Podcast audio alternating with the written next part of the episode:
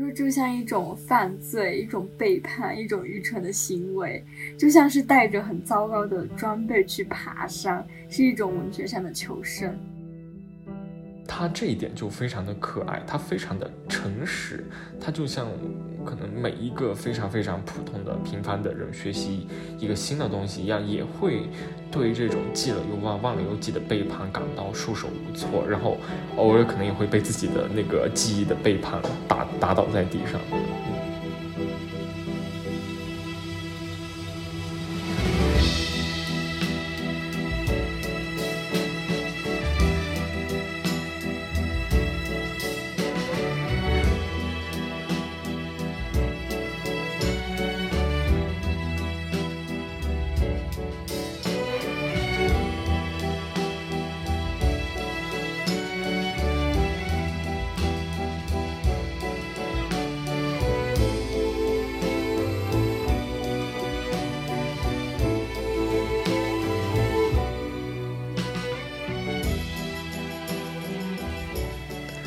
家好，这里是宝石森林 Hydrated Forest，我是紫薇，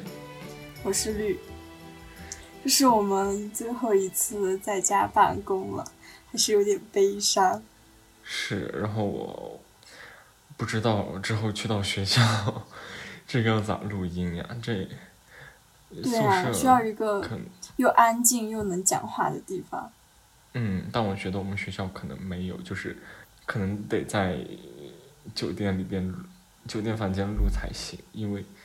我们学校真的是很缺少这样的地方，我觉得。我们学校也没有。嗯。天呐，那我也只能出去找一间酒店。啊！而且而且，如果是在疫情，就是他管学校管控严的话，那连出都出不去了。OK，这个后话了，无所谓了。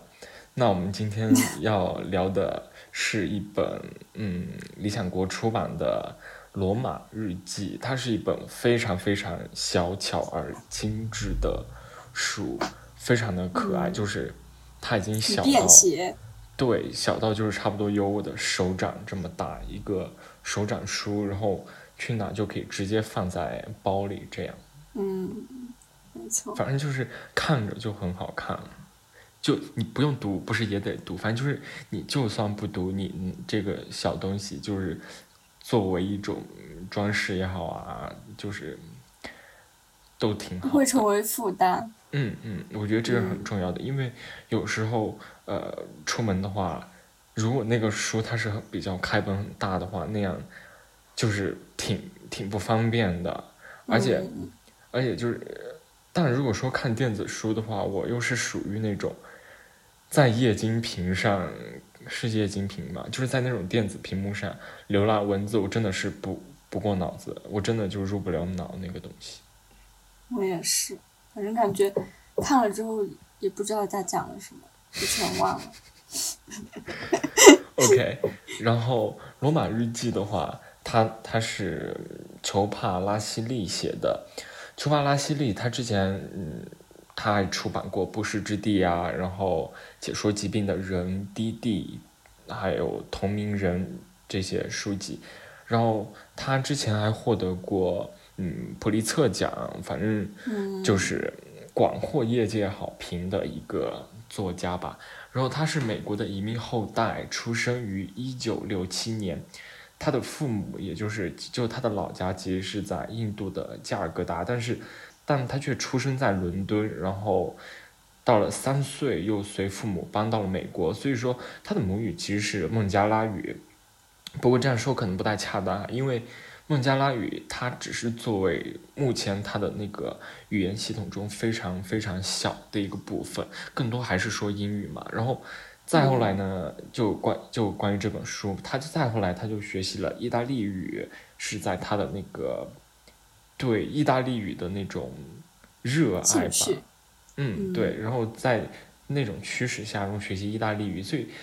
罗马日记》这本小书其实就是他在学习意大利语的过程当中不断完成的。然后他在后记里边他也提到，他说：“呃，《罗马日记》其实是他直接用意大利语写的第一本书，就相当于是对他整个语言学习心得的记录吧。”嗯。他在里边他说，嗯，他也就是罗马日记，他在二零一二年的秋天有了雏形，以一种私人的片段化的自发的方式出现，所以嗯。它有一点像那种学习的碎片拼装成的一本小书，然后它的整个的风格也是比较，嗯，比较平易近人吧，嗯。其实我我们之前商讨说要买这本书的时候，我一直以为它是一本旅行随笔，就是他去罗马旅游，嗯，然后他在那儿呃有什么见闻，然后有有了什么样的体验，我以为是这样的，结果嗯。翻开之后，第一篇他就开始讲他学习意大利语，然后就说就展开说他觉得这是一个很漫长的过程。嗯，嗯，然后我才发现它不是一本旅行书籍，对，就是我把它想的太简单了。就是这个名字就老让人想到那个电影《罗马假日》。对对对，我也是想到那个。然后他他在书里也说这是一本旅行之书，但我得说它更多的是一场内在的旅行，而非地理上的旅行。嗯然后它主要就是讲他在语言学习的过程中产生的一些，也会迷失方向，然后在意大利语学习中的一些探索，其实就跟呃旅程一样，只是他说这是一次一次荒诞的旅程，因为旅行者从未抵达他的终点。嗯他更多的是讲的是一个学习的过程，而不是说嗯他在已经学习到这种语言之后，嗯、有什么样的收获和体验，而是在这个行走的路上，他收获到了什么，以及他的心态变化。嗯，可能对于他个人来说的话，就是那种学习这一个过程，可以也把它看作一个旅行。然后对于我们读者来说的话，我们在阅读的过程当中，随着他的那个，可能从他就是那种对这个语语言有一个非常不能说盲目的热爱，只能说一种非常痴狂的热爱，然后一步一步遭受那种挫折，然后到最后他能够嗯比较熟练的运用这一门语言，整个过程对于我们来说也是一个呃一个旅行吧。嗯嗯。而且他说这次旅行是没有终点的，但他如果能够像掌握英语一样完全掌握意大利语的时候，他觉得那种对他的吸引力就已经不不存在了。嗯，然后在这个呃这本小说的一开头，他就用了一篇文章来引出自己学习意大利语的这一个整个的经过。然后也就像你刚刚说的，可能原本觉得它可能是一个嗯就是偏旅旅行的这样的一个书，然后嗯然后一看的话，就是哎，但我没想到的话，这个他的第一篇文文章就非常的怎么说，就突然让我沉进去的那种感觉。对对这边对对对，嗯，它是非常有那种意境，有那种，嗯就我们我我我就语言贫瘠，我说不了其他的，就感觉它很有那种所谓的感觉。对，这篇小文章它叫做《穿湖而过》，它就是用游泳穿越一个湖泊，然后来比喻自己逐渐向一门自己原本陌生的语言，然后属于他乡的这样一种语言逐渐靠近的过程。其实他的第一句话、第一段话就特别的吸引我。他说：“我想穿过一个小湖，它真的很小，但对岸看上去依然遥不可及。我知道湖心的水很深，尽管会游泳，我还是害怕孤立无援的待在水里。”他这样一个状态，就是把那种作为一个嗯，带着一种热情，然后进入那片领域、一片未知的领域当中的那种。当然是一种比较担忧的那种状态，然后就嗯写了出来。然后他用游泳窗户的这个隐喻，我也觉得非常的棒。嗯，对，而且他写出自己那种纠结，就是一方面他是想穿过这个湖泊到达对岸，但另一方面他又充满了未知的恐惧。嗯而且他他形容他自己学习意大利语就像沿着湖边游泳，他总是紧靠着岸边，也就是他的呃，不能说母语吧，就是他最擅长的语言，因为他嗯。其实在他四岁以前是讲孟加拉语的，孟加拉语，但是对，但是当他随父母到美国之后，他就一直在美国的这种语言环境中嘛，所以他说，他就是一直紧靠着他的母语来协助他学习意大利语的，就像游泳的时候沿着湖边游，不敢从湖心穿过一样。但是他说，想要掌握一种新的语言，并且完全沉浸在其中，就必须离开岸边，别穿救生衣，别依赖脚底的地面。嗯，就相当于英语对他来说，就是他在学习另一门新的语言当中的一个救生衣。就像我们学习英文的话，那么中文就是我们的救生衣。对对，我记得小学三年级的时候开始学英文吧，那个时候大家都不是很流行用中文在那个英文旁边注注音嘛，就写那对写那种谐音，然后。有时候英语老师会检查课本，一翻开那个单词表，就全都是 用铅笔写的英文注音。但我会就是我我学会这个单词怎么念了之后，会把那个注音给擦掉，就是可以脱离这个救生圈，独自游泳那种感觉。然后我在看他第一篇的时候，其实就怎么说，我觉得跟我很相似，就呃。不论是他这个隐喻，还是说他本体想表达的本体本身，我觉得都跟我挺像的，因为我就是那种沿着岸边游泳的人。小时候在水里被呛到过，所以到现在，哪怕我已经学会游泳了，但是我就是不敢去呃深水区，我绝对不会去脚触碰不到地面的那种。哎，对哦，你今天晚上是不是也？你今天晚上是不是要去游泳呀？你说？对。但我不敢去深水，我学会了，我不敢去深水区。所以别人问我你到底会不会游泳的时候，我不敢很自信的说我会，因为我不敢去深水区嘛。就是就相当于把你丢到河里边的话，你就是不行的那种意思。对对对对，就我只敢在自己的安全区游泳那种。然后球爸他在书里边其实用了很多的隐喻，游泳呢就是当中的一个，然后。它既是第一个，但它又是算是总结了整个他语言学习过程的一个总体的隐喻吧，所以他把它放在了第一篇。嗯，没错。而且他之之后也提到说，他自己在一开始学习意大利语的时候，他去买了一本英文释义的口袋词典。我觉得这也就是像他的救生圈一样，就他只要。去意大利都会随身携带它，如果不携带它，他就觉得自己会很没有安全感。嗯，然后，嗯，他说他引导我，也保护我，为我解释一切，就像是那种我们学游泳有时候带的救生圈一样，它让你有游泳的感觉，但是你又不会溺水，它会保护你。当他，所以当他把这个词典放在家里没有带出门的时候。转折点就出现了，他获得了一种自由。虽然他可能一开始还是磕磕绊绊，但是他确实就受到了成长。是的，他就啊，你你说，就我记得小时候学自行车的时候，一开始不是要在那个后轮旁边加两个柱，那个对，我记得他就是直接就是。在那个后轮的两边，然后伸出去的，把一个前后两轮的一个，把它变成前后左后右变成一个三轮的那样一个。对对，就就保证你不会摔倒嘛。嗯。但是你要真的学会自行车，你肯定是得把那个东西给拿掉的。对。虽然说你你拿掉之后可能会摔倒会受伤，但是那个是你必须要经历的一步。有那个护轮的话，你永远都不会学会骑自行车。嗯，是。嗯。然后我觉得好像，呃，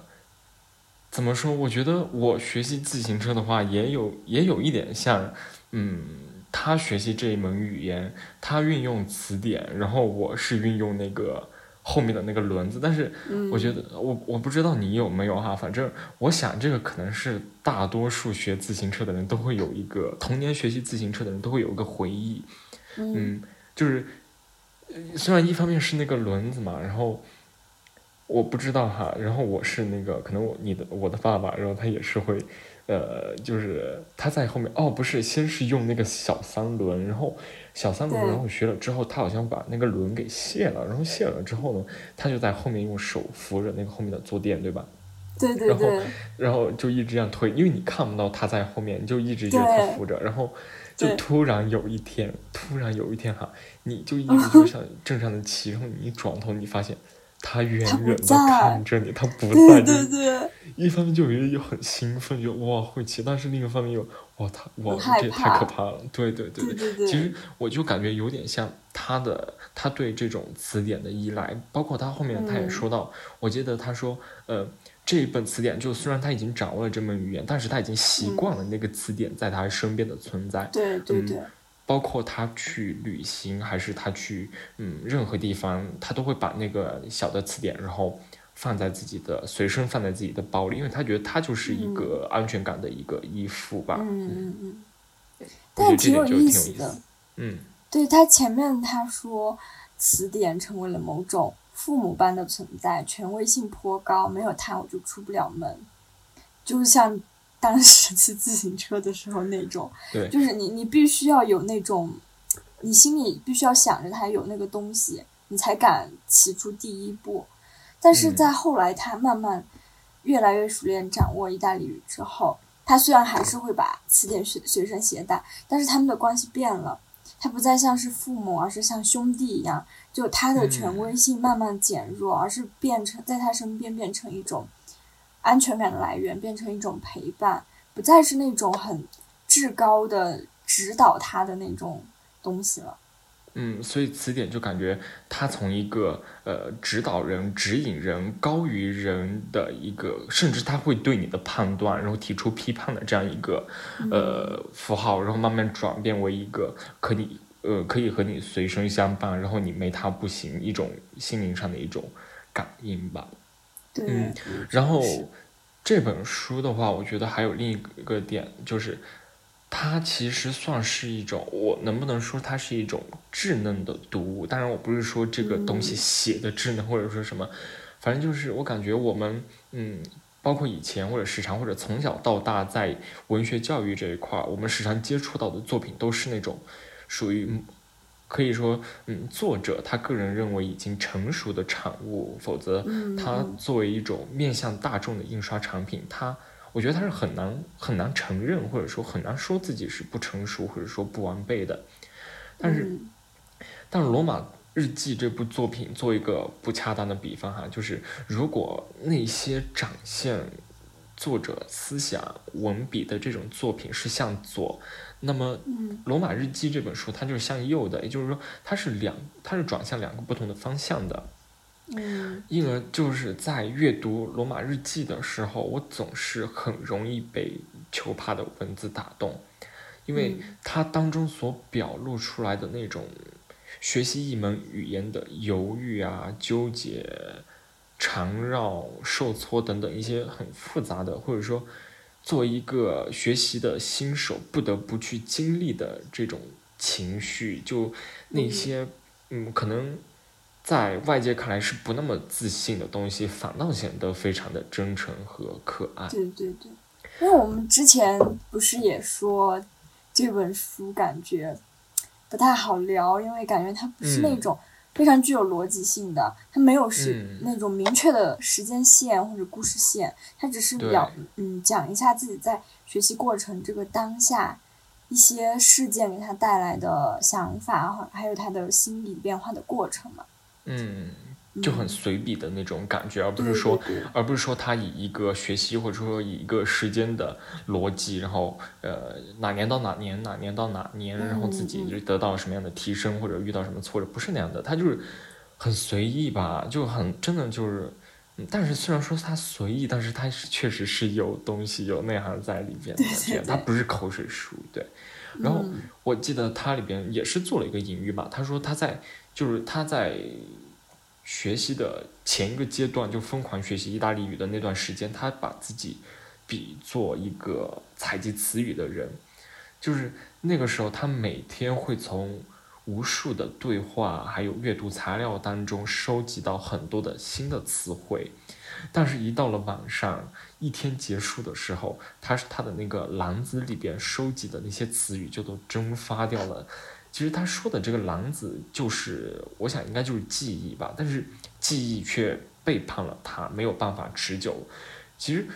我就感觉好像我们我们学习也就是这样啊，就是我们记单词，或者说我们。学习外语也就是这样一个过程，你白天记了五百个单词，晚上可能还记得五十个不到的这样一个感觉，就没办法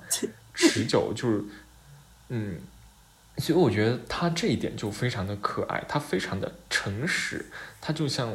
可能每一个非常非常普通的平凡的人学习一个新的东西一样，也会对这种记了又忘、忘了又记的背叛感到束手无措，然后。偶尔可能也会被自己的那个记忆的背叛打打倒在地上的，嗯嗯，对，而且 他讲述的不是那个结果嘛，而是他在这个过程中学呃的习得的过程，以及在这个过程中的心态转变。他从最开始的时候，他就是他说他要抛弃英语的环境，他只要把自己沉浸在意大利语的环境里面，他就只看意大利的书籍。然后从自己的常用语言当中脱离掉，但是另一方面他又不得不使用英语写作，就是他没有办法逃离的，就是没办法把它完全隔绝开。嗯，对，就是他自己又很挣扎。我记得他到后面有一篇，就是他写他跟英语还有意大利语这两种语言的关系嘛。我记得就是他说一个三角三角关系的一篇，是吗？嗯，对，就他说孟加拉语跟英语。是两个点，本来是两个点。一方面学习孟加拉语是为了获得他父母的认可，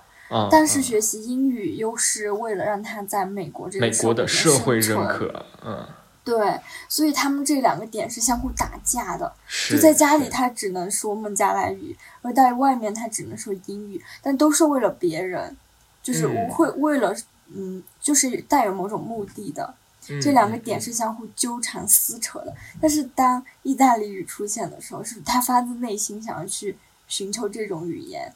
然后一个稳固的三角形就出现了。对，那个他就是写，我记得那。对，我觉得这个就是他这种纠缠是很有意思的，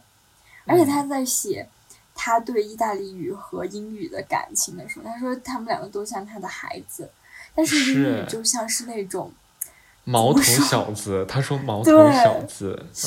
哦，但意大利语就是一个他非常疼爱的、孱弱的小儿子，对，然后他很爱惜他，对，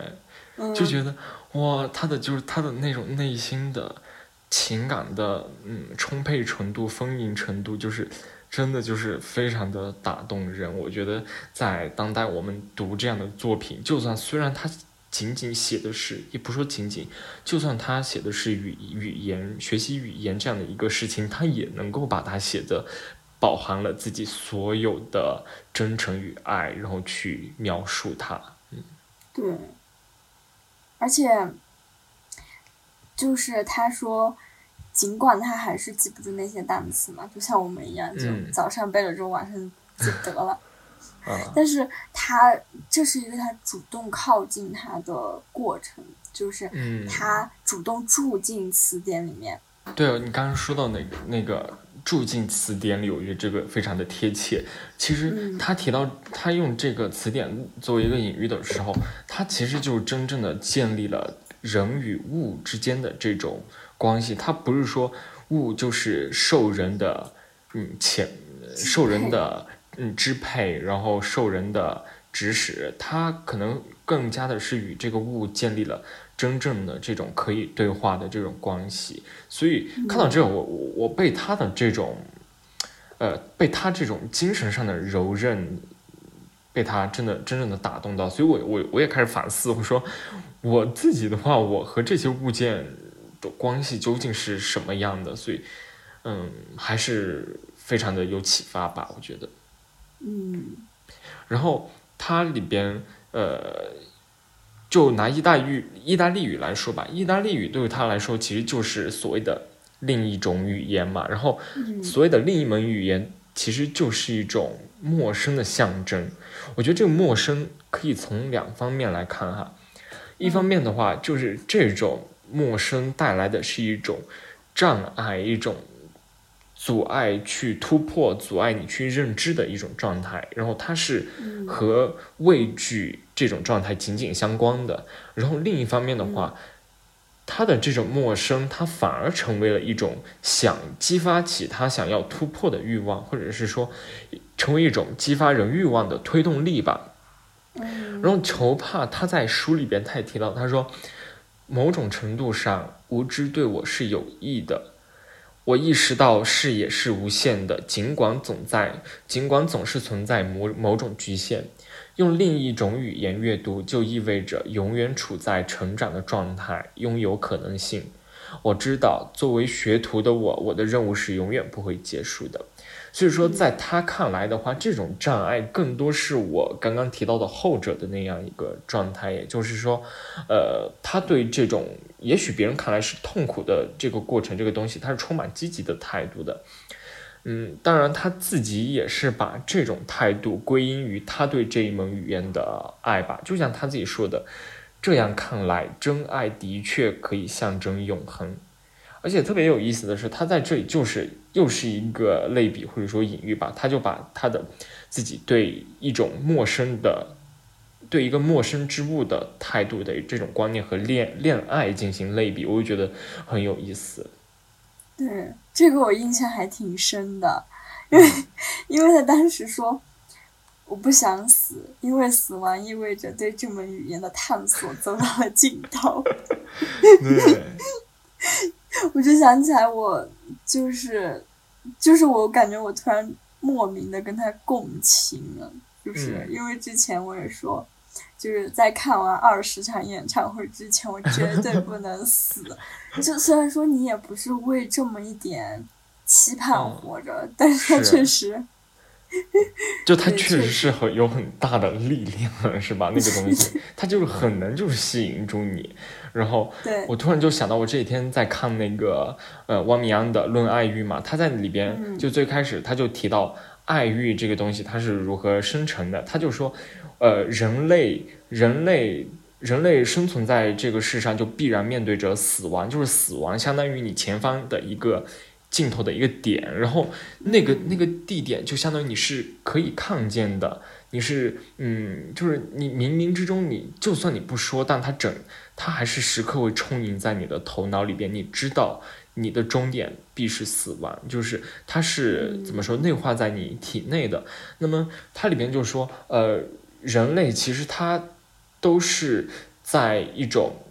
嗯，它都是。不能说在这种恐慌里边活着吧，他就是永远是有这个意识的，而且是不由分说的这种意识。那么它里面就说，人类就是为了抵御这一种消亡，抵御对抵御这种必然的消失，所以人类其实它是有那种嗯，怎么说呢，追求永恒的那种本能，或者是说天性吧。所以在它里边看来的话，它就是说，人人的那个爱欲其实就是。生发于人类对于永恒、对于永存的一个追求，就是在这爱欲的吸引下，然后人类就是对所谓美的事物产生欲念。如果说在人的角度的话，你会对美好的人、美好的肉体，就是你会对你你脑海中觉得好看的人，然后。产生一种欲念，然后当然这个是可以说的，对吧？这个就其实人人啊，人人都有吧。然后 就是在这种欲念之下，然后你又产生和这个人就是完全融合，和他进行交合的这一种欲念，然后就是在这种情感的呃激发之下，然后达到一种生命延续的状态。然后在个人从个个人层面出发的话，人类的这种。简单而言，其实就繁殖了，但它是是在这种爱欲的激情之下去支配的这种行为，然后就造成了你个人生命的延续，因为你的后代里边是有你的血液的，然后在它里边的那个角度来阐释，就是说，嗯，你的这种嗯家庭里边生命的传承，其实它内心其实是指涉到你个人对永生或者说对永恒的一个追求，你知道他会把你的血脉一代一代传承下去的，它是的这样一个过程吧。然后对于整个。嗯，全人类的这个从类属的角度来说的话，它也是就好像人类这一整个群体，它是一个不断繁衍的一个过程。所以说提到了，嗯，就像你刚刚说的，因为死，因为呃，他不想死，因为他是想把这门语言探索到尽头这样一个感觉。我觉得他也是在语言层面，他是对这个意大利语有一种。永恒的追求，所以我说，我就觉得，嗯，这个就刚好就是能够把它串联起来的这样一个瞬间吧。嗯，还挺有意思的，没有想对，很有意思。对这本书，万米安的论爱欲也非常推荐，就是它就是相当于把你可能你以前脑海中想过的一些东西，可能想一下有点没琢磨透，你就觉得哎，好像大家都这样的那么一些很微妙呀的一些。情情感情欲方面的东西，他就是把它分析，就是从以前的亚里士多德，然后到了柏拉图，然后他们的这一串的他们的那个系统里边的那些，就全部给你带一遍，然后大概把那些呃，包括他自己的视角，各种就是加在一起，就是嗯很有意思。关键是它不是很难读了，虽然它是比较偏向哲学，比较嗯有一点专业的东西在里边，但是读下来并不难，嗯。感觉很有意思，我听你讲。嗯。那回我们就说回来，我就从他刚才那个把对语言的学习跟恋爱进行类比的这个观点，其实他还有很多有意思的比喻。我们前面也提到了很多，而，然后他在这里有一个，他用意大利语写日记的时候，被他看作是一种用左手写字。他说，就像一种犯罪，一种背叛，一种愚蠢的行为，就像是带着很糟糕的装备去爬山，是一种文学上的求生。就是因为他完全没有办法像用英文写作那么流利了，或者对，而且他也没有那么多词汇的积累嘛，他就会觉得自己感到自己很贫乏、很匮乏。但是另一方面，他又能。感受到超于英文写作之外的一种自由和放松，就是没有那种文化或者说一直以来学习这个语言的一些框架来束缚住他，因为他像一个才开始学习走路的小孩一样，对，嗯，所以他就变得会变得很纯粹，很多东西，对对，就是我，因为他在里面，他其实也提到。在这个学习过程，一方面是不断推进的，它是不断进步的一个过程；但是另一方面，让他回到了最初的时候，就回到儿时。他越通过阅读意大利语，可以像孩子一样阅读，那种很艰难的、不断突破障碍的过程，是让他很享受、很兴奋的。他也可以像一个孩子一样写作，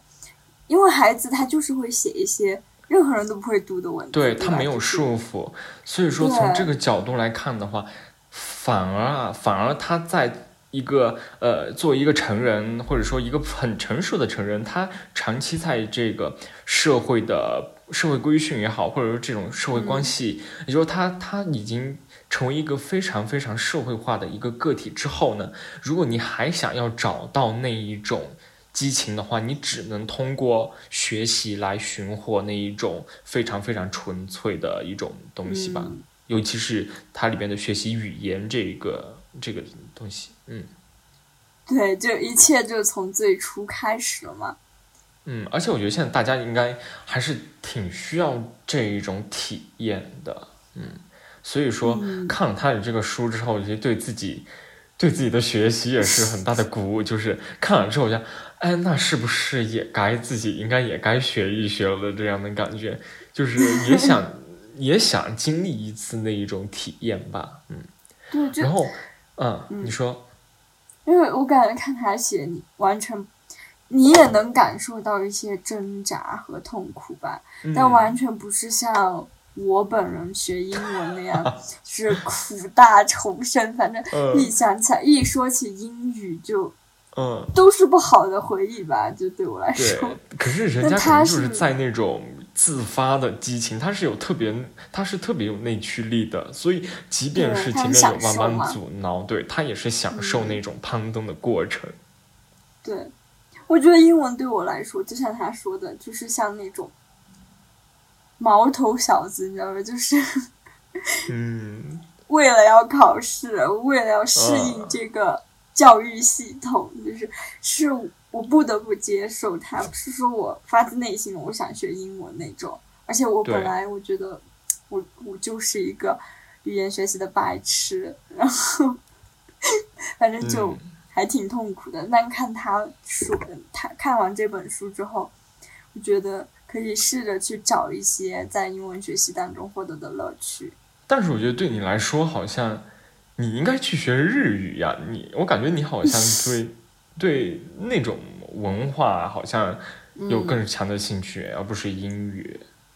我确实我觉得还挺好玩的。就我大一的时候去上过一学期的日语课嘛，每个星期都要检查，就是呃课堂上随机抽两个人起来进行对话。可是它又变成了那一种，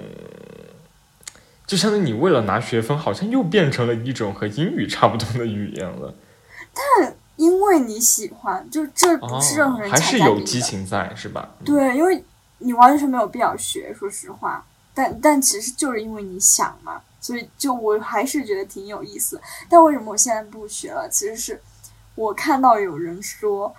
日语的那个语言系统，它跟英语是相互抵消的。我不知道是真的还是假的。然后他们就说，如果你同时学日语和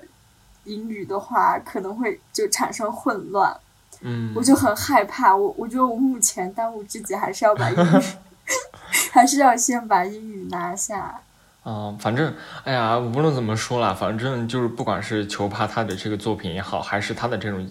嗯内驱力这种精神也好，他真的是非常鼓舞人的，就恨不得就是让我马上马上立马合上书页就开始 abandon。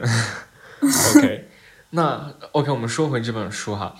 它里边就提到了，我们刚才也提到，就是它里边说了语言当当中的三角关系。就在球帕看来的话，他那边的话，它是有呃孟加拉语，然后英语，然后后面的意大利语这三种关系。嗯，所以我想说，可能是因为就是。当一个人的自我漂浮不定，或者说难以扎根的时候，这种时候，他往往就是能够激发一个人去生根的这样的一个欲望吧。因为，为什么呢？因为，嗯，球帕，球帕他的父母他是说的是孟加拉语，然后，呃，他从去到美国之后，他就他里边也提到了，因为进入了美国那个环境之后，他就慢慢的把这一个。呃，孟加拉语给放下了，就是变得不那么流利了，然后更多的是说英语。然后，然后球爸他小时候在美国，他想要说一口流利的孟加拉语，是因为他想要获得父母的认可，让父母满意。他就希望通过呃，通过掌握或者说熟练运用自己父母辈、自己血脉里边的那种语言，然后来让自己感受到自己是完完全全是属于父母的女儿。他是他说他是这样的一个心态，然后但同时他后来到了美国之后，他所生活的那个社会几乎是他就以英语为主的嘛，所以他又必须通过运用英语这一个语言来获得美国社会的认可。然后我记得他里边也提到说，呃，他在美国的这个环境里面，虽虽然他还要在父母那边说孟加拉语，但是。他更多的时候是活在美国这个社会当中的，可能和父母他不会有那么紧密的、密切的联系，所以慢慢的、慢慢的，嗯，孟加拉语对他来说也就像一个，怎么说呢？就，嗯，自己没办法像英语那样去能够完美的表达自己的这样一个语言吧，所以，嗯，对他来说，他在自己的家庭环境中。如果他在自己的家庭环境中用英语的话，在某种程度上来说，其实是一种背叛。它里边屡次提到“背叛”这个词。然后，在他熟悉、熟练运用了英语之后，他又开始学习了意大利语。可是，就有意思的点就是在他在拼命掌握意大利语的这个过程中，他又明显的能够感受到他自己对英语的背叛。所以，就是。两个背叛吧，然后在《罗马日记》当中，他也提到，他说他自己在刚开始学习意大利语的时候，他找了一个老师，然后意大利语的老师，然后那个老师就问他，他说：“嗯，你为什么要学习意大利语？”然后他就听到这个问题，他就有点有一点害怕，他就就本能潜意识里边他就说：“不行，我得就是找一个理由。”他就对，他就假借自己要去的。罗马参加一个文学节的这样一个理由，然后来把自己学习意大利语的这个事情给合理化，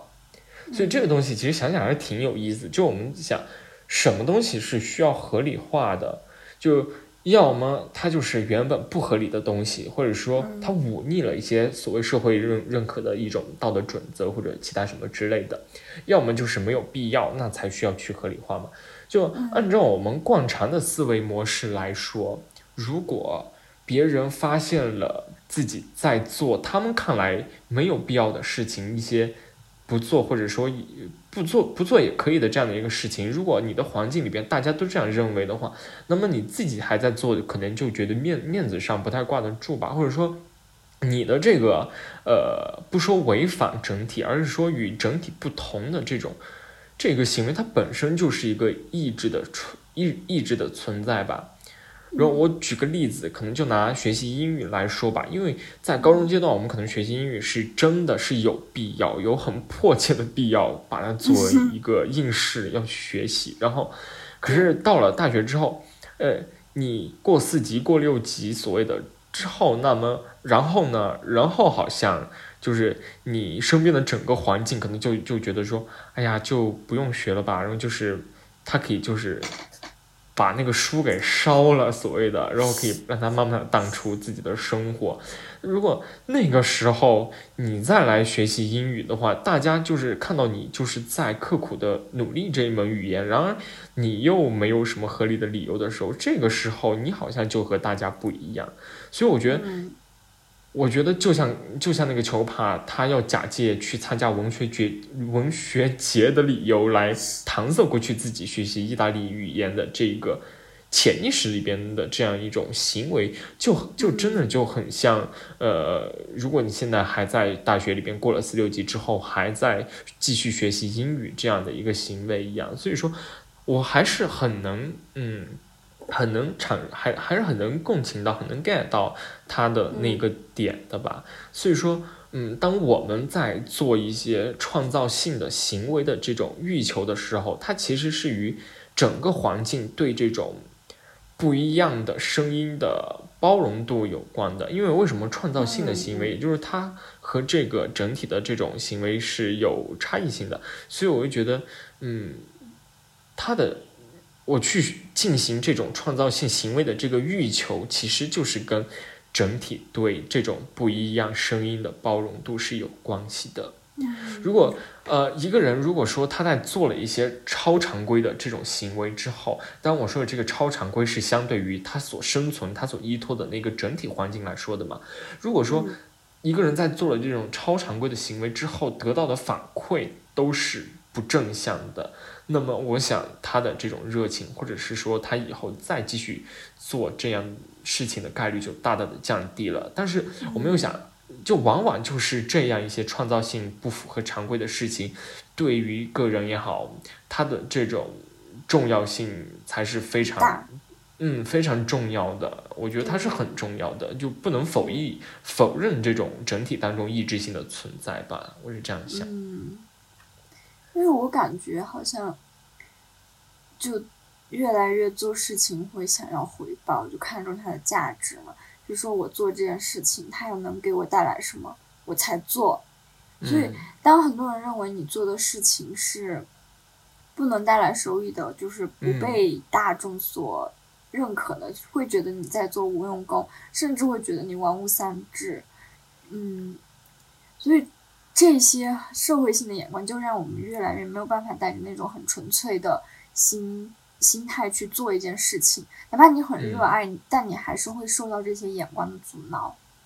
嗯，然后就虽然我们一直在说你，你不要太在意别人的眼光啊什么的，嗯，但是你你人就是在这个社会对啊，谁又能不不在意呢？对啊，就其实我个人还啊，我个人还挺反感，就是那种什么那种广告，就是。呃什么 do yourself 那种感觉的声音吧，对对对，就是，呃，怎么说呢？我就是，当然我我知道啊，对啊，我是要 do myself 呀，但是我在社会当中，我可能我往往就是不做自己，在有时候可能更让我舒适，你知道吗？嗯，对，嗯，OK，没有办法，你你就是要受到这种规训，你个人是很难独善其身的。而且往往来说的话，他是他他他是他不会让我反感。有时候我觉得，对啊，我就是可以接受自己在哪些时候可以就是 not do myself 的这样的感觉。嗯嗯。然后回到这个书里的话，我觉得不管是在印度、美国，还是后来的意大利，因为他后面因为了学习意大利语，他还是到了意大利去生活了一段时间，所以我也觉得裘帕他在承受这种。语言使用上带来的背叛的话，还是可以说是双重背叛了，所以我觉得这点还是蛮引发人思考的。嗯，所以我我就特别佩服他，就因为他把自己在美国学习意大利语的这个呃过程比作一次自愿的流亡，因为他球怕他和意大利语。不是来自同样的地方，也不是来自同样的族群，他们甚至都没有一起长大。但就是因为他感到着迷，所以他就自愿踏上这这种流亡之路，他自愿承受这种背叛感。嗯，而且他这些呃矛盾，就是怎么说这种。这种矛盾在他的另一部作品里，就是之前也提到过的，你提到的《不是之地》。不是之地，嗯，也是有体现的。因为感觉好像他的这种语言上或者说身份上的矛盾，这种纠结，他他他好像似乎成为了他文学创作的一个母题了。因为包括像那个。包括它里边的作品，好多的背景，我我前段时间也翻看了他的那个解说疾病的人，反正他的这个作品里边的，不管是人物身份也好，其实都很像他，其实都是要么都是那种嗯印度印度裔的那种嗯美籍的移民，然后或者是说 啊，或者说他他他也有把那个创作的背景放到了呃他的老家，就是印度加尔各答那边，所以说。嗯，当然也不说它好还是不好吧，它就是一种现象，我觉得是都可以理解的一种现象吧。他带着自己本身的那种身份来介入文学里边，所以，所以说我觉得没没什么对不对的，就是嗯嗯，因为像他之前都是创作那种小说嘛，嗯，也是体现了这种身份上的矛盾，对。而且这本《罗马日记》其实是他，嗯，不像自传吧，但是有自传性质的文本，就是一本日记，以他自己的视角来写，也是带有这种矛盾的。所以我觉得是挺更加的明显，更加的直接。对，其实我是先看《不世之地》，嗯，《罗马日记》我是看了一两篇之后吧，我就开始看了《不世之地》。然后我就发现，它是一篇短篇小说合集。我就发现里面的主人公每一篇都是在美生活的印度裔。我当时就，因为我那个时候还没有好好了解球拍，我就在想，这个作者肯定是一个印度裔，然后他在美国生活。我我已经有这种想法，然后我开始看《罗马日记》，我就去看作者简介嘛，我发现真的是这样。嗯，然后而且那些主人公，他们大多数都是对孟加拉语的掌握不是很熟，因为他们都是从小随父母来美国生活，然后家里都有一个对印呃孟加拉语学习很严厉的母亲，就是要求他们在家里必须说。对，这就是他本人呀。对，嗯，然后嗯，但是这种母语在他们的现实生活，因为他们是在美国生活嘛，又会。有一种长时间的地理上的疏离，会使母语在他们内心中造成一种距离感，就跟作者是一模一样的。嗯，而且这种，嗯，基于两种语言吧，就一种是自己是呃自己故乡的母语，另一种是他现实生活这个环境的第二语言，其实更是代表着两种文化。它不是两不单纯是两种语言的冲撞，更代表着两种文化。而这种冲撞就发生在家庭当中，发生在父辈与子辈之间，它体现他们的价值取向的那种冲撞。就我想起，我就那个不是之地有有，不是之地里面有这么一段话，他就说，虽然他很努力。但是他的儿子却逐渐变成那种他始终小心翼翼要避免成为的美国小孩，那种小孩怕吃东西、傲娇、傲慢跋扈，吓坏了他的妈妈，让他的妈妈心惊肉跳。就是，而且他球派在自己罗马日记里面也也讲到说，自己的母亲始终用自己的方式抵抗着美国文化，就他不改变自己的着装，还是穿那种。印度传统那种沙粒嘛，是，然后也不讲美国话，就是 他非常抗拒变成一个美国人，或者哪怕变得像一个美国人，对他来说都哪怕变得像都是一种失败，对，而且都是一种莫大的背叛。对，然后 他就说，在他的妈妈离开印度五十年之后，再回加尔各答，他的妈妈还是像一个。没有离开过的人，没有离开过的人，对。对，就是我觉得还挺，就对体现。嗯，我记得，我我记得，然后，嗯，他当时好像就提到那篇是来自《变形记》吧，就是它里边的那个那那一篇叫做《变形记》，然后它里面就讲到说，这种，嗯，怎么说呢？一种转变，或者说一种转变的意识，就通常是被认为是一种背叛，一种威胁。然后放在他和他母亲之间进行对比的话，那么他的母亲是属于那种抵抗这种转变的，他需要通过保持自己传统的服饰、着装、外表、习惯、语言、态度等等等等，来抵抗那种异文化，就是抵抗转变吧。然后，而我呢，就文中的我，也就是球帕他本人，他是一个，他却是一个寻求转变的一个人，所以就。刚好跟他妈妈相反吧，嗯。嗯，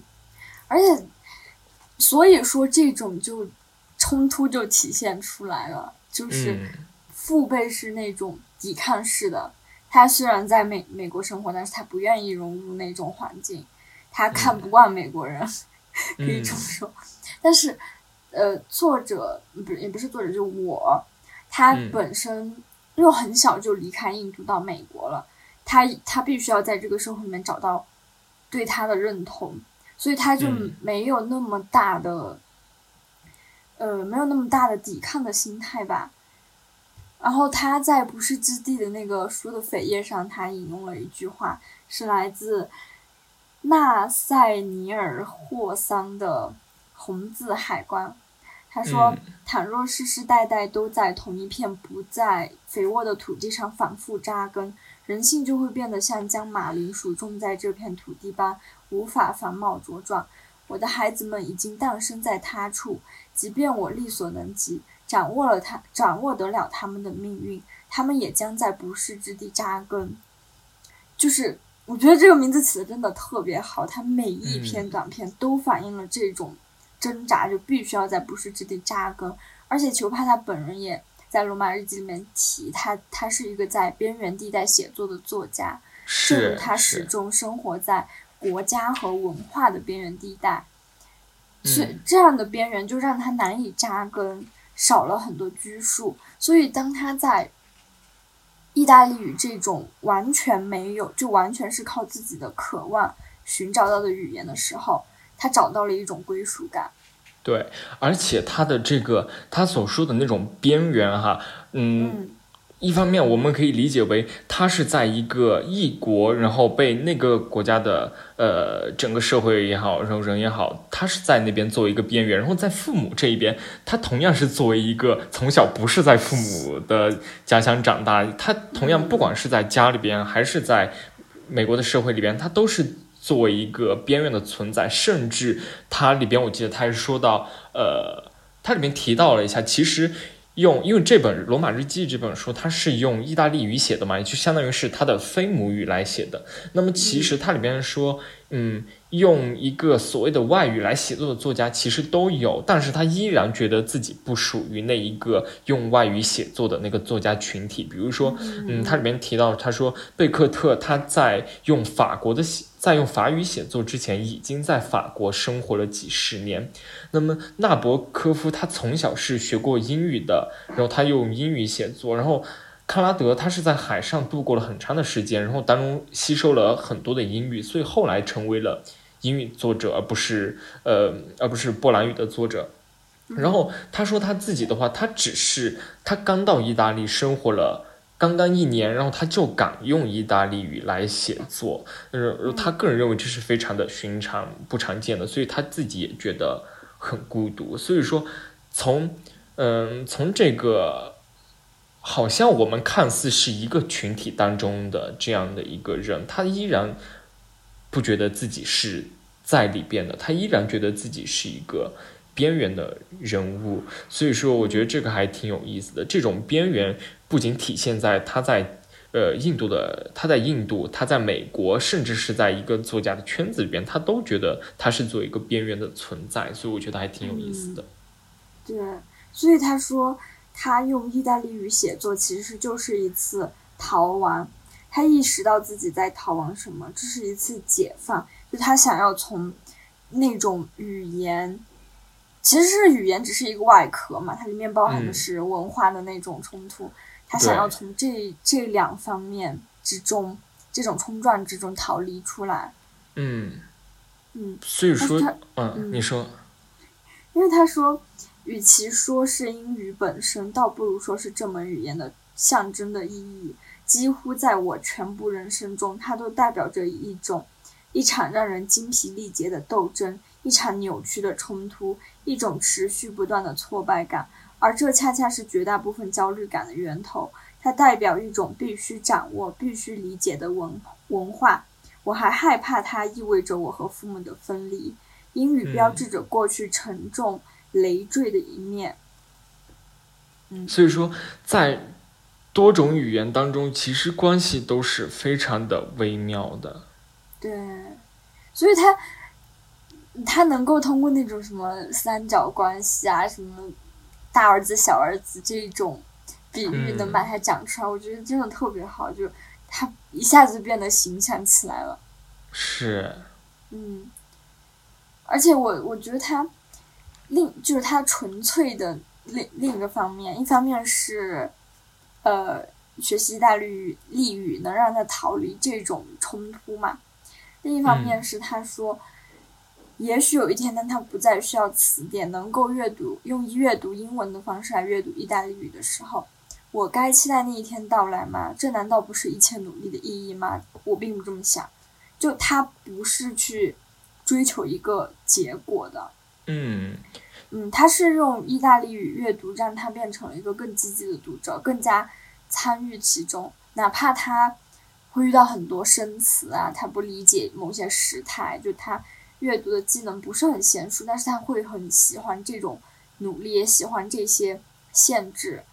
嗯，我在想，如果如果又过了几年，他或者说几年，我不知道这种事情有没有可能发生哈。我只是觉得，如果也他在某一天达到了他呃他的那个意大利语的运用水平，达到了他像英语的那样应用水平的时候，那么我不知道他那个时候再用意大利语来写作的话，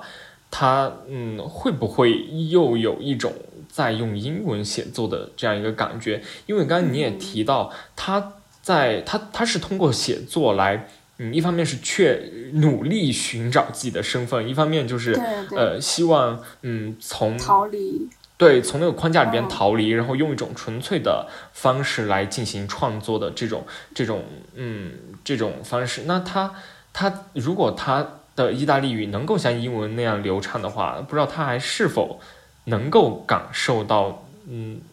他现在的这种感受，我觉得还嗯挺有意思的。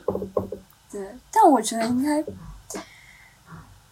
怎么说？因为意大利语就是他那种很强烈的一种渴望去学习的，就是强烈的吸引着他。他背后的文化不会像孟加拉语，不会像英文那种让他背负很多。嗯，尽管它对，我还，是在意大利语的边缘。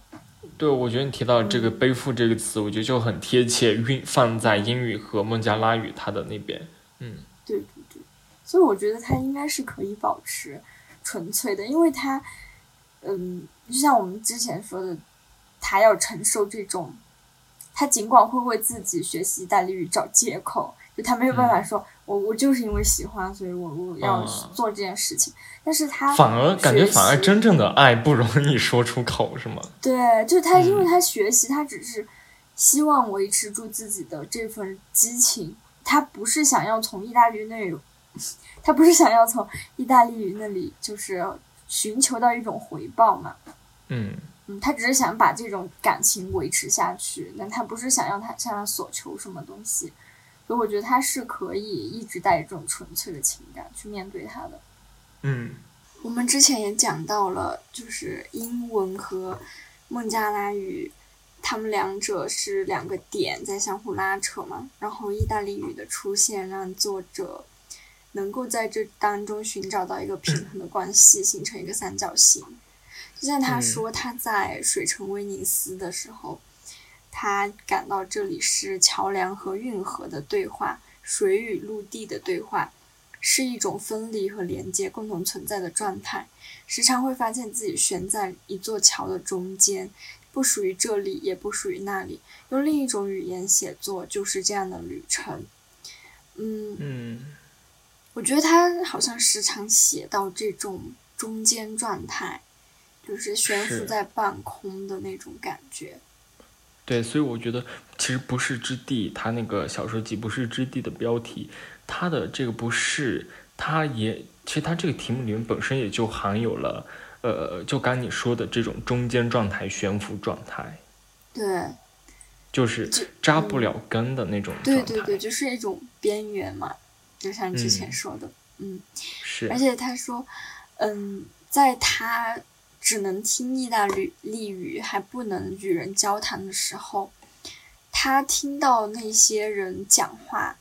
他就会产生一种瞬时的、强烈的、矛盾的反应，好像意大嗯。利语已经根植在体内，但同时又处处于外部，而它是产生于一种非理性的需求，因为是他自己渴望想要学到意大利语嘛，嗯然后心里有一片东西想要容纳他，但是当他用意大利语书写的时候，他又说，虽然它来自我，但并不完全属于我。就他总是有这种，我觉得怎么说？一方面他觉得是旁观，一种旁观的角色吧，有点像，嗯不是那种中间的角色。对，就他又属于自己，然后又不属于自己的那种那种嗯感觉。对，所以说，要理要理解他的这一种，嗯，所谓刚刚提到的中间状态，我觉得真的，如果你要能够 get 到那个点，我觉得还是不是很容易的。我觉得，嗯，他中间不是举了一个神话传说嘛？嗯嗯，就是说有一个女神想要躲避，呃，太阳神阿波罗的追求，然后她嗯就跑到一个森林里面，然后为了隐藏她，她就被呃完全的和树和森林融为一体了。哦，是是对对，对，就她她就长成了一棵树，最后，嗯对，然后他就说。女神达芙妮和月桂树的边界并不清晰，他们已经完全融合在一起了嘛。嗯嗯，然后就是一种纠缠的状态，但是它同时又是作为两个事物而存在的，或者说是某种没有被定义之物，某种模棱两可之物，它是具有双重身份的意义。嗯我觉得其实跟他这个意大利语在他体内以及在他使用和学习意大利语这个过程中的一些感受是相似的。是，嗯，而意大利语这个很全新的语言，它不像他从小习的那些语言嘛，它是在一个新的语言环境里面，并且它是完全脱离掉那个地理的就是他并不是在意大利学习意大利语，他是在美国学习。在美国，嗯。对，就是他是完全一种，嗯，疏远的状态吧，所以会时刻展现出他是他的不完美，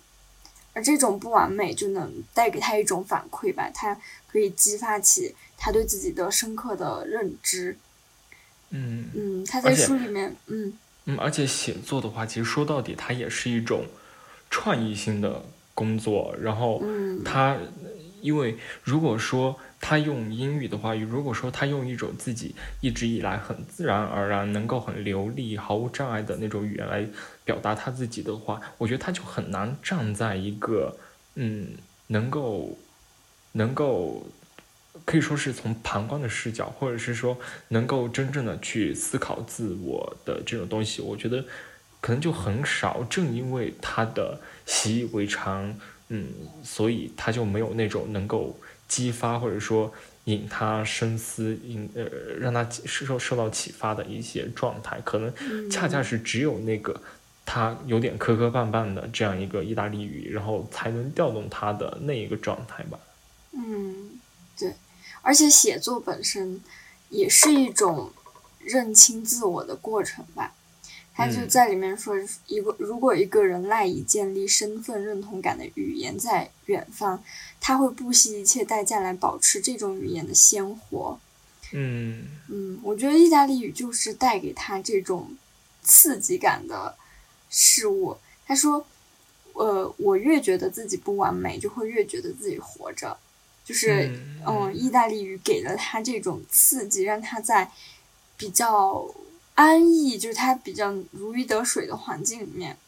给了他一个反馈，就是让他知道自己的不完美在哪里。嗯，就感觉他用那个语言的话，能够听到自己发出声音的回声的感觉。对，而且之前，嗯，这对他应该是很重要的。嗯，我之前不是也提到说，他把这个比喻学习意大利语的过程比喻成一次。自愿的流亡嘛，流亡，嗯，对，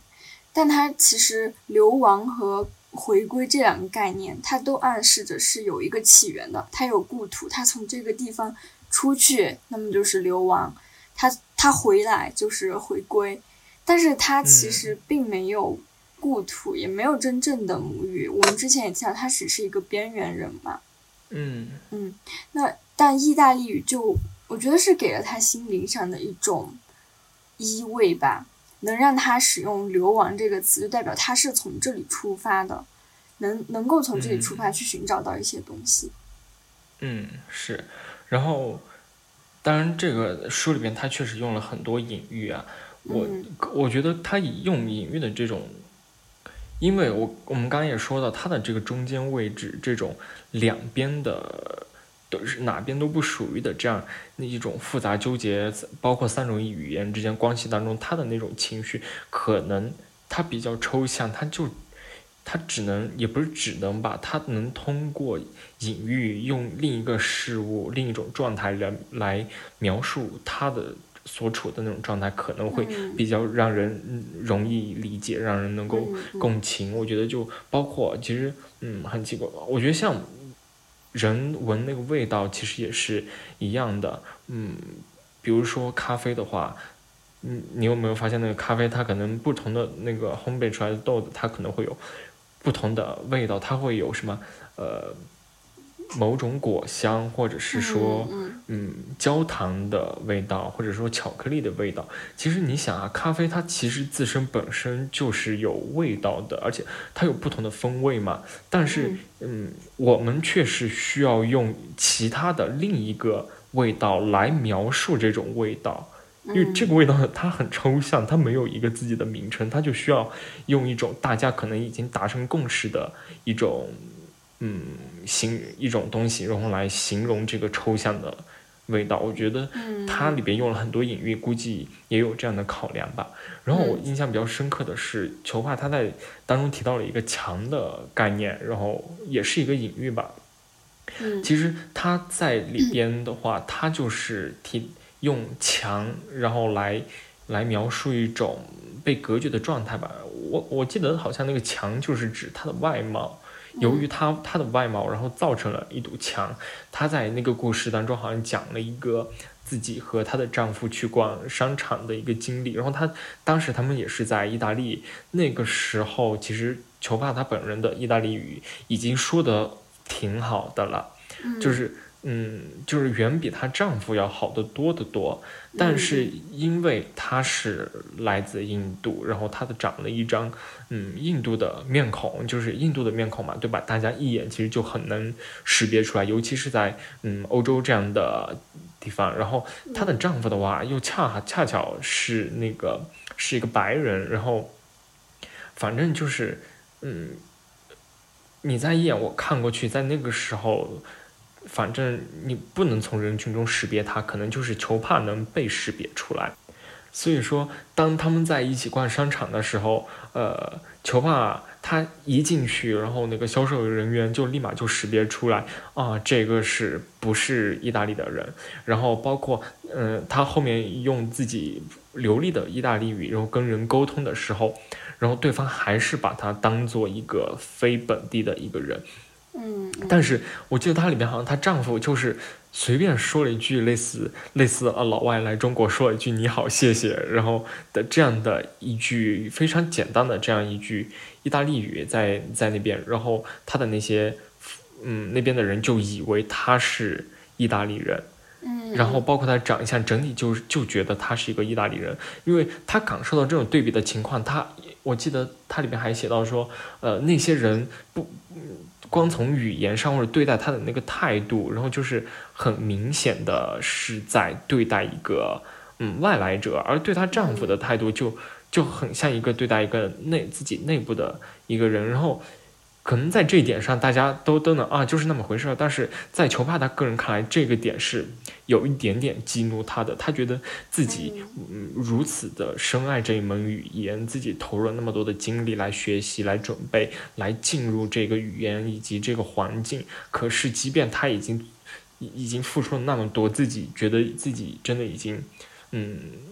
做得非常好的这种情况之下，然后他就觉得。这非常的不公平，为什么她的丈夫就是那么寥寥的几句话，她什么也没付出，就因为她长了一张他们那边的面孔，所以对他们的态度就完全不一样。嗯，然后她就觉得，其实她再怎么努力，其实也没有任何的一种语言来真正的归属于他。从他出生的那个孟加拉语，嗯，包括后面的英语都。无法做到，他可能也是想在意大利语中寻求到这样的一个，他是有这样的一个诉求，但是即便是他真正付出了很多努力，他仍然无法获得一门真正属于他的语言。然后他也提到，他说，呃，作为一个作家，语言对他来说是有多么的重要，因为作家他就需要用语言来工作，然后用语言来确认自己的身份，所以对他来说，这种在语言上的没有归属。在嗯，可能就是在最基本的给别人第一印象的那种外貌上就已经产生了一个先兆吧。反正，因为他有一个不一样的面孔。嗯，对，我也记得当时他说，嗯，他讲了一口流利的意大利语，别人会问他，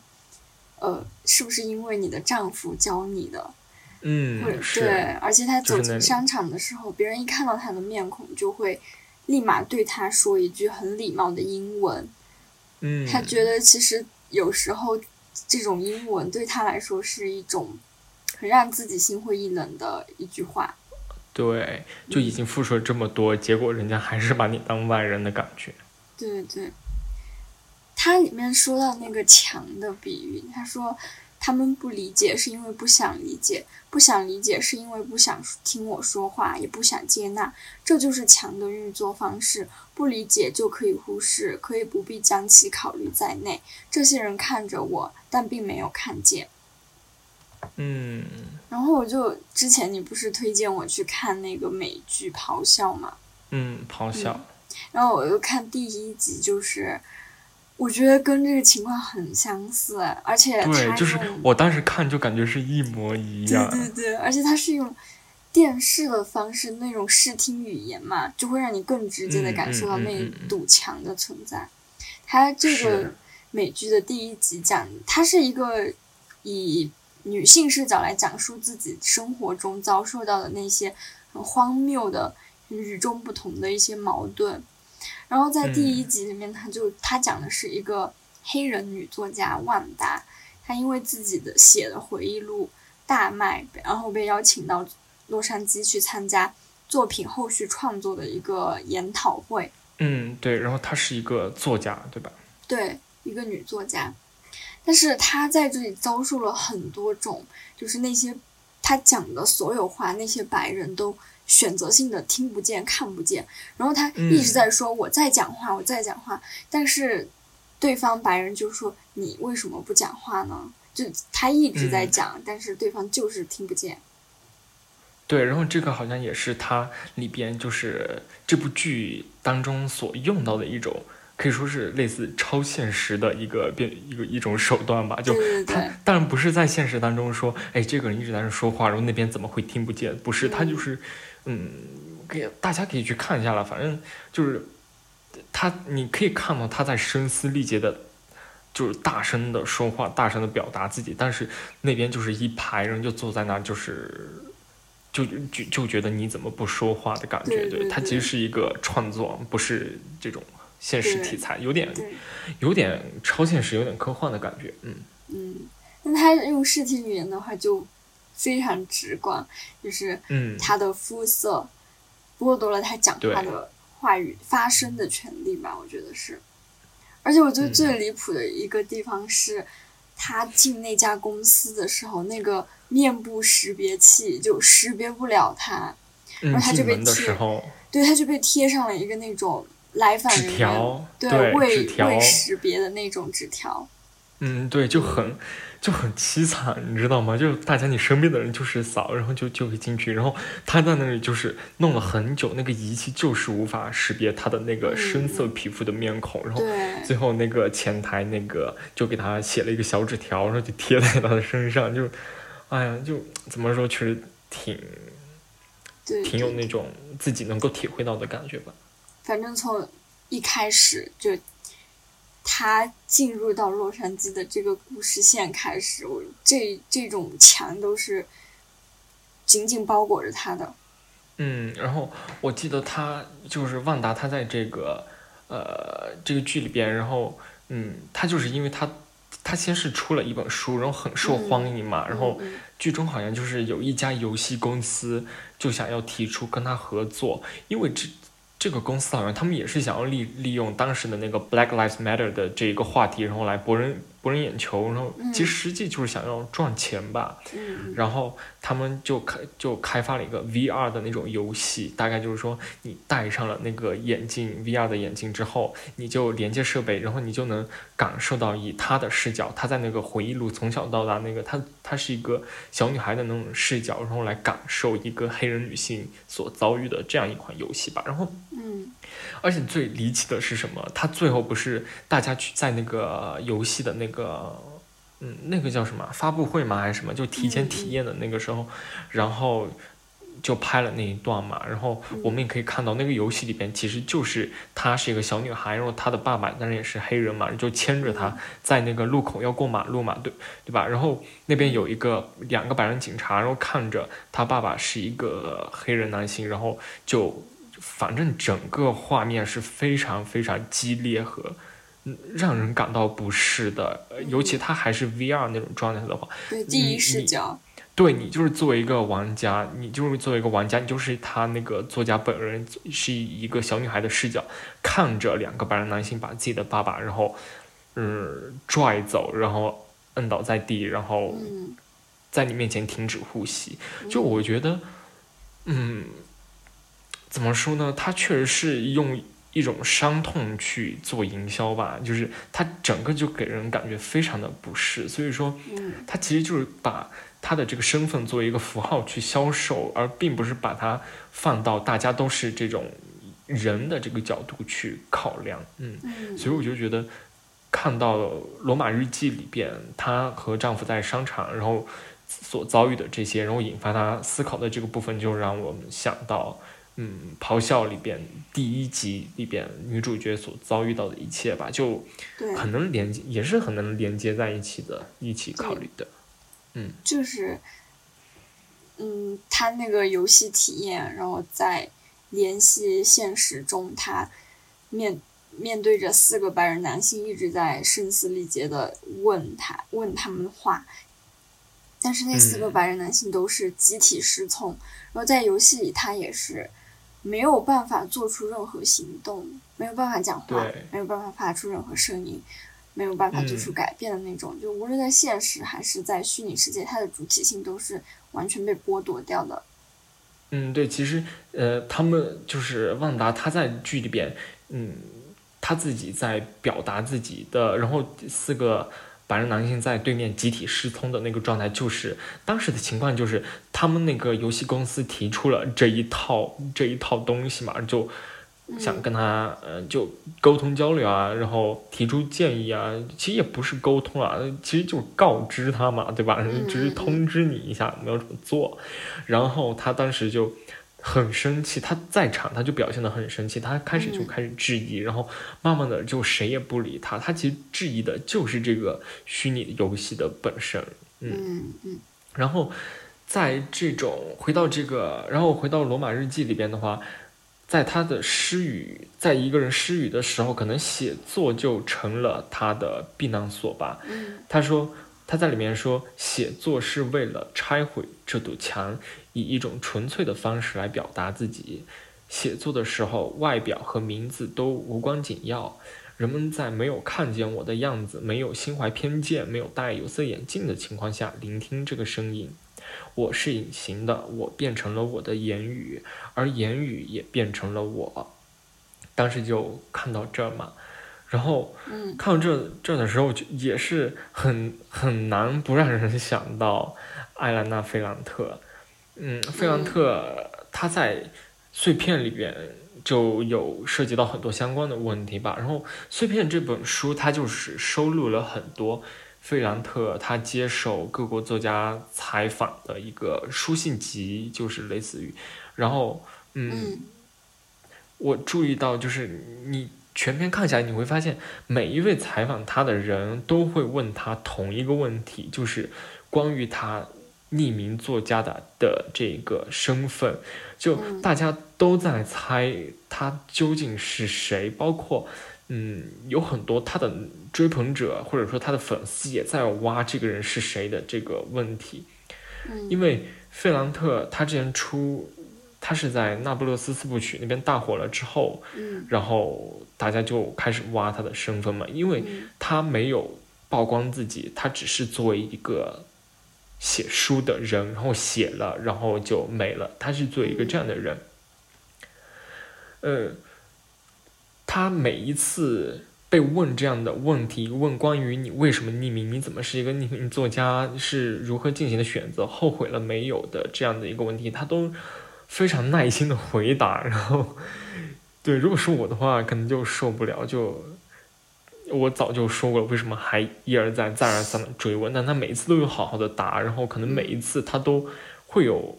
新的观点吧。反正，当然他这里说匿名作家可能不太恰当，他自己也在里边回应，他说。他不是匿名作家，他从来没有选择过要匿名，这些名都是这些书都是有他的署名的，他只是选择了一种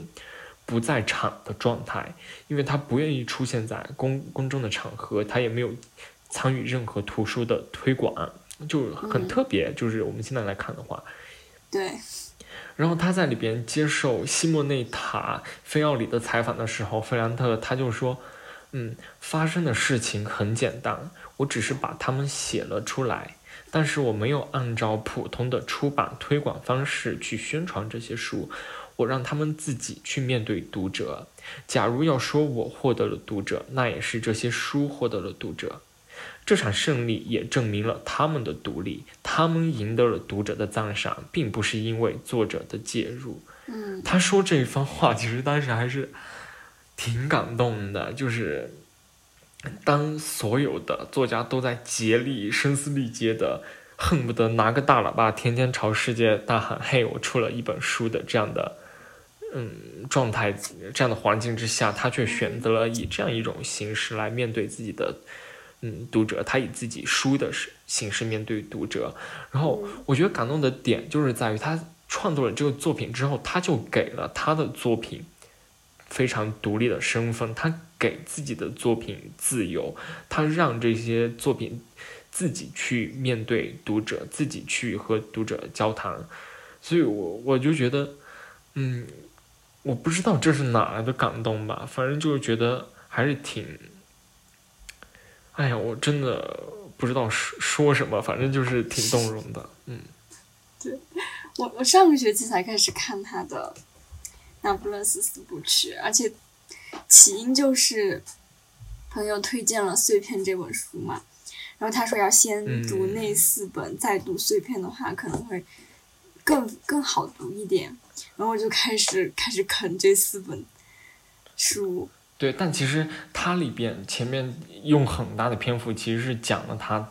之前的两部作品《凡人的爱》，反正都是很早的作品了。然后我从那不勒斯火了之后，可能如果你要更好的看碎片的话，还得。就是回溯到前面看他以前的作品，然后再来读可能会更好。嗯，你有一个系统性的了解吗？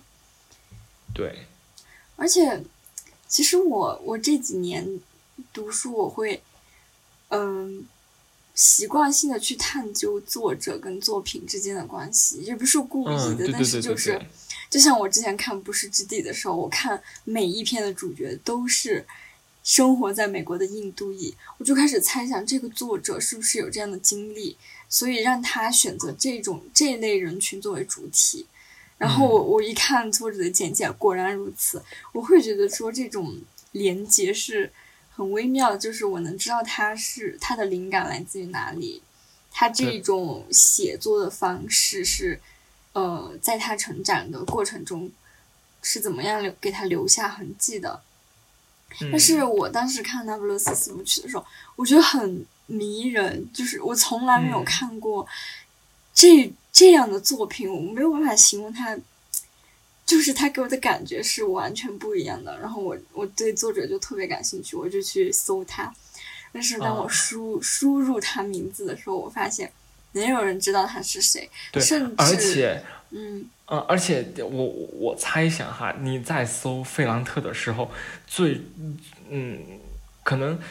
最先跳在你眼前的不是说他的作品巴拉巴拉，而是说他的匿名身份这一个东西，就是大家包括媒体已经把眼眼光都聚集在了他的身份本身，而不是说他的作品。包括费兰特本人，他其实也在书里面有写到说，他其实非常反感，嗯。媒体这样做，但是这也就是媒体的天性，对吧？对。但是他是非常反感这样的。嗯，但某种意义上也是一种他的成功呀。嗯。就是他本人和他的作者完全他的作品分离开来嘛，就我我们反而就是更感兴趣于他的身份了，就是他的作品受影响。嗯。对，但其实说实在的，我个人好像对他的身份 其实没有那么好奇了，我只觉得。就看他的书就挺好了，反正我个人对他的身份好像没什么执念吧。嗯，我我而且我比较想，我觉得特别神，就是我才输入他名字的时候就说没有人知道他是谁，甚至不知道他是男男性还是女性，就是 真的很夸张是吧？对对，我从来没有遇到过这种情况，就是作者和作品是完全独立的两个个体，我觉得还挺有意思的。然后上学期。嗯，我上那个文学理论课的时候，有有一个理论叫做“作者已死”。它完整的话是说：“作品诞生，作者已死”，是法国文艺思想家罗兰巴特提出的。他认为是语言而不是作者在说话，写作是通过作为先决条件的非人化，达到只有语言而不是我在起作用，在表演。他这个观点提出之后，文本就恢复了独立性，就是把它文本本身和作家剥离开来了，不是作者来主导这些文字，而是阐释的自由回到了文本本身。我觉得这也就是那不勒斯街区这个故它的在这个街区发生的故事吸引我们的地方，不是因为作者本身他对这个地方、对那一些角色带有情感，然后在我们读的过程中受到影响，而是因为他本身这些人、这这个街区的故事在文本当中，它就非常具有光彩，它就足够吸引我们。嗯嗯，然后我记得你你在看书的时候跟我说，看丘帕的文字就会想到费兰特嘛，结果你一搜发现丘帕是 费兰特的粉丝。对，然后我当时就，也就是在刚刚的那个地方，就是在讲啊，球帕在呃在说他对这种。嗯，文字的理解的时候，我就正好就觉得，哎，他的观点，他的说法好像就和菲兰特的那个他这个人很契合。然后我就一搜关键词，然后果然就有。然后，呃，他里边就说，其实，在在在他他他曾经写过一封给费兰特的公开信。然后他首先他是也可以说是他的。忠实读者吧，他很羡慕费兰特的状态，然后他就在公开信里边写，他说：“您是一个能够只通过您的文字与世界沟通的作家，这是多么美妙的事情啊！如果我有同样的勇气，我也想用同样的方式去从事我的文学事业。”嗯，对，然后从中就可以看出，其实他对费兰特的这种用。作品用自己的文字去面对所有的读者，而自己在处于一个不在场的这样一个状态，他是很，他是很羡慕的。对，但但但这并不是人人都能做得到的，对吧？嗯，所以某种意义上来说，意大利语写作为他提供了这样一个完全陌生的场域，能够让他对对，就他确实是在意大利语写作中获得了自由。嗯，然后费兰特他本人他也是意大利人嘛，他也是用意大利语写作的。哦，然后我我想起就，呃，裘帕他说他第一篇用意大利语写的，嗯，短篇，非常短的一篇文章。嗯，然后他有收录在里边。对，就叫这个名字叫交换，他是那种灵光乍现，然后突然就开始奋笔疾书，把这个故事记录下来的。然后他他讲的是，嗯，一位不安分的翻译为了寻求变化前往某座城市。然后他说，这个翻译嘛，他只带了一件黑毛衣，然后他就对他就出走了，因为他只要想到自己拥有的东西，他就会生出一种轻微的厌恶，因为属于他的每一样物品、每一件事情都是他存在的明证。就是我觉得他他那个故事就也让我想到费兰特，因为就是那不勒斯四部曲开篇的时候，嗯，就是我嘛，我他是用我的呃视角写的。他说，嗯，他的好朋友莉拉。在三十年前就告诉我，他想消失，不留任何痕迹。只有我知道他想表达什么。他从来没有想过逃离，没有想过改变身份，在别处重新开始生活。他从来没有想过自杀。他的目标不是这些，而是别的。他想要单纯从人间蒸发。他想要自己的每一个细胞都消失，让关于自己的一切都无处可寻。然后他就真的消失了。他所有东西，就包括和别人的合照，他的衣物，他在空气里留下的气味都全部蒸发掉了。所以，就是我开始写这些故事、回忆这些的一个契机吧。因为他觉得，就从童年开始写他们两个的，嗯，关系变化。对，就是虽然丽拉不留一丝毛发的从这个世界上消失了，但是他活在他的记忆里，然后他就。想要用这些故事把莉拉记录下来嘛，然后他就开始开始了这个故事。然后我在读《球帕》这篇交换的时候，我就突然我就联想到了那个，因为球呃这篇交换里面的女主角就是她想要消除自己在世上的印记，她不打算自杀，但是她只是不想让任何人找找到她了那种感觉。嗯。所以就感觉交换里边的这个这个女人，这个女主角，就是那不勒斯里边的里拉的，对对对，然后感觉就好像两个作家通过自己的文本进行了一个有点像小彩蛋的感觉，但我觉得这可这只能可能只是我们 作为读者的一个极端臆想罢了。嗯，对，但就可无所谓啊，我们也不知道，对吧？万一是真的呢？对对，就因为了解了他是菲兰特粉丝 这个身份，OK，然后我们这一次聊的这本书也聊的差不多了。它是、嗯，它真的就是小小一本，我看它有多少页啊？它有一百一百九92十多页吧？对，一嗯百九十二页。然后每一页的篇幅也不是很多，它里边有很多，它里边就就像一个随笔集一样。然后呃，可能每一个小的片段可能就花五六页，少的两三页，然后多的十页左右这样的篇幅来记录。然后每一个每一个小的文章，它可能都没有太大的像没有太没有太多的关联，所以说嗯它是一本能够在闲散的时间、零碎的随时间就是对随时翻开可以读一篇的这样感觉。嗯，嗯嗯，所以如果大家非常感兴推荐趣的话，可以去看一看，还挺有意思的。对。然后我们开头也说了，这本书也很可爱，它本身就是一种装饰性很强的一个小物件。嗯，一本口袋书。对好，那么我们这期的宝石森林就到这里，然后我们下期再见，拜拜。拜拜，感谢大家的收听。